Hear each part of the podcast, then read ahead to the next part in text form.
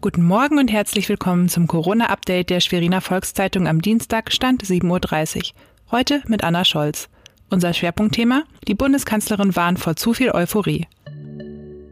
Zunächst die regionalen Entwicklungen im Überblick. Das Rostocker Wohnungsunternehmen Viro passt seine Schutzmaßnahmen an. So werden seit gestern wieder leere Wohnungen und Gewerberäume vermietet.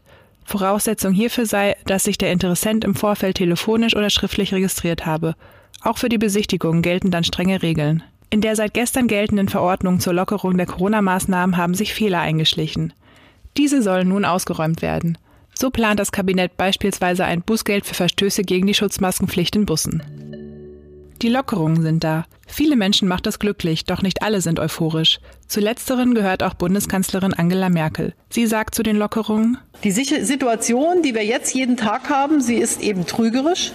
Denn das, was wir heute begonnen haben, die Öffnung der Läden, auf die wir uns auch gemeinsam geeinigt haben, was das bedeutet bezüglich der Infektionszahlen, das sehen wir in 14 Tagen. Eine reservierte Kanzlerin. Sie warnt davor, nun die Konzentration zu verlieren. Ein Wiederansteigen der Infektionszahlen hätte schlimme Auswirkungen.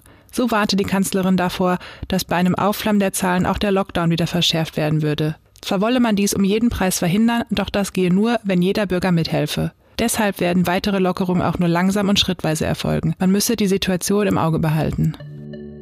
Das war unser tägliches Corona-Update.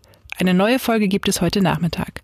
Weitere Nachrichten und Hintergründe zum Virus gibt es jederzeit auf svz.de slash Corona. Bleiben Sie gesund.